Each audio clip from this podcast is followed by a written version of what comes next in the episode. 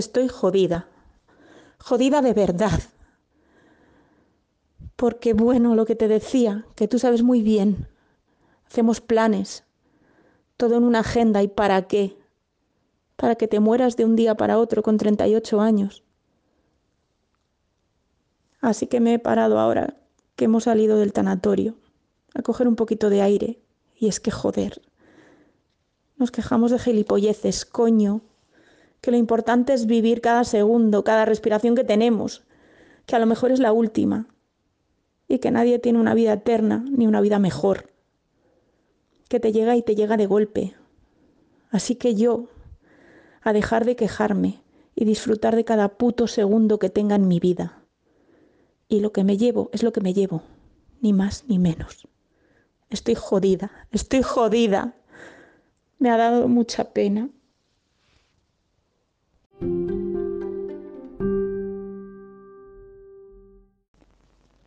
Hola, soy Cluy y esta es mi historia.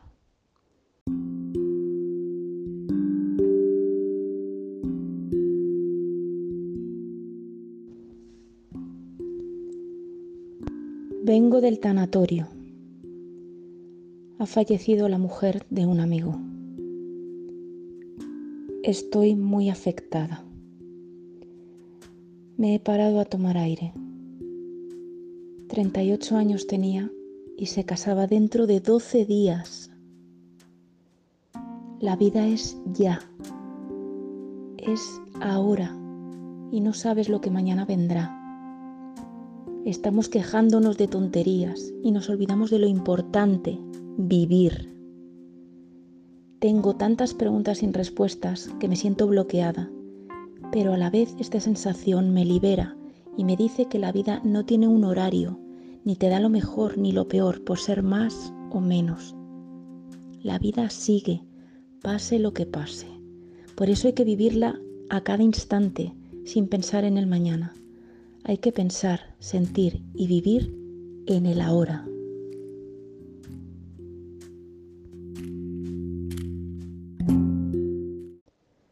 Sentarme y escribir hasta me parece raro. Tuve una época a mis 20 que para mí era una norma escribir mi día a día y mis planes de futuro. Pero no de una forma normal, tenía que ser con unos bolis especiales porque cuando no lo escribía con ellos, todo no iba como yo tenía pensado. Se daba la coincidencia, coincidencia entre comillas, de que estaba sucediendo en mi vida lo que yo quería. Era todo como el guion que yo escribía cada noche. Sorprendente el poder de los bolis especiales. Inocencia la mía. Al tiempo me di cuenta de que no era así. Me di cuenta de que simplemente estaba siguiendo al rebaño. Tenía que tener pareja, tener una casa y casarme. Menos mal que algo pasó. Pude darme cuenta de que era muy joven para seguir los dogmas y convencionalismos sociales de la ciudad donde vivía. Dejé al chico con el que se suponía que tenía que estar hasta que la muerte nos separase. Dejé la casa y me planté para decir que lo que todos veían como algo bueno y normal para mí no lo era. Paré la inercia en la que me había sorprendido inmersa, rompí las normas y me sentí libre. Hasta ese momento pensé que el hecho de decir lo que yo sentía y no me hacía feliz me pondría una carga en mi vida que jamás podría levantar. No fue así. Cierto es que lo pasé muy mal, porque me quedé en un espacio vacío y de incertidumbre máxima. Desconocía en ese punto cómo iba a llenarse ese espacio, pero de alguna forma sabía que lo lograría llenar. Confié en mí, solté lo que no quería y aposté por mi felicidad. Simple, que no fácil. Un viaje para llenar ese vacío, ya hace años, me llevó a conocer a un ser tan maravilloso como Oiram. Aunque él no es todavía del todo consciente, me enseñó mucho en esa época ya hace mucho. Con la pérdida de mi abuela también pasé un duelo grande. Mi abuela, ese ser que tengo presente cada día en mi vida. Ella me dijo en sus últimos momentos, la vida no se organiza, la vida se siente y se disfruta. Y es que los abuelos saben. Con el paso del tiempo, todo se fue asentando y tomando forma. Vino una época en la que volví a tener pareja, encontré trabajo, la gente volvió a ese espacio que tiempo atrás dejaron. Cada día que me pasaba algo bueno lo escribía con mis bolis especiales. Seguía pensando que al dejarlo por escrito con ellos todo perduraría. Y ya di todo por hecho. Llegó un punto en el que todo marchaba a las mil maravillas. Tenía un curro de ensueño en Madrid, compartía con gente maravillosa a mi alrededor, disfrutaba de cada día, tenía una sensación de felicidad como hacía tiempo que no sentía. Como todos los días eran guays, dejé de escribir.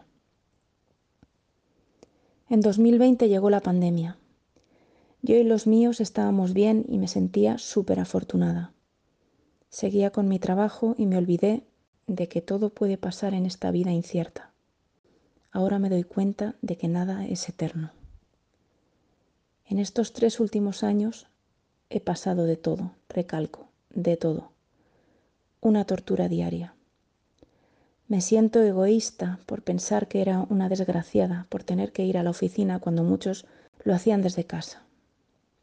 Sí, me siento culpable porque ahora veo que eran todo excusas porque lo que se escondía detrás de todo era que ya no me sentía bien en ese trabajo. Dejó de gustarme, no me di cuenta y yo seguía buscando excusas en lo externo. De repente mi vida se para cuando mi padre se pone muy malito por una serie de circunstancias familiares. Mucho disgusto seguido, al final te afecta. Afortunadamente todo fue mejorando y cuando mejor estás, más rindes en el trabajo. Te dicen que la relación laboral termina. Pues ahí pensé que mi vida ya acababa, porque yo siempre he sido de las de vivir por y para el trabajo. Me identificaba con él. Valía lo que valía mi trabajo. Error. No lo cometas tú también. A partir de perder mi trabajo estuve un tiempo mal, muy mal, pero me apoyé en mi familia y mi gente y me dieron alas. He tenido tiempo para mí, que antes no tenía. He empezado a no dejar que nadie me destruya, a darme tiempo a mí, a escucharme, a valorarme. Dejé mi diario porque entendí que escribir o no hacerlo no iba a marcar mi futuro en manera alguna. Entendí que mi futuro depende de mí, no de mis bolis especiales. Y hoy de repente me dan la terrible noticia del fallecimiento de quien iba a ser la futura mujer de mi amigo que me ha paralizado y me ha llevado a sentarme a reflexionar. ¿De qué sirve planear la vida? La vida de cada uno no es un futuro, tampoco es el pasado para lamentarnos.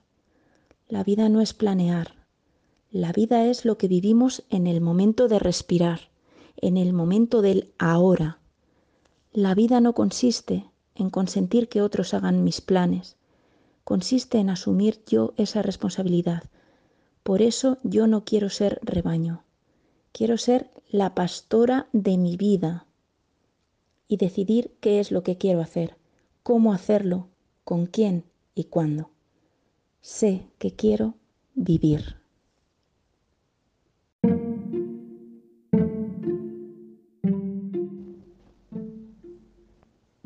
Todos tenemos planes para un mañana para un viaje, para un sueño, pero quizás solo lo que hagamos hoy es lo que vayamos a tener.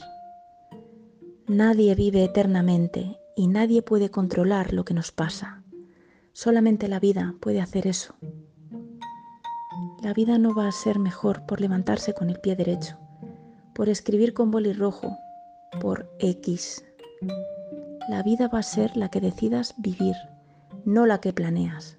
Vive, hay que vivir, sentir, hablar, bailar, disfrutar. No sabemos lo que tendremos mañana. Vivamos el ahora. No pongas fecha a lo que deseas.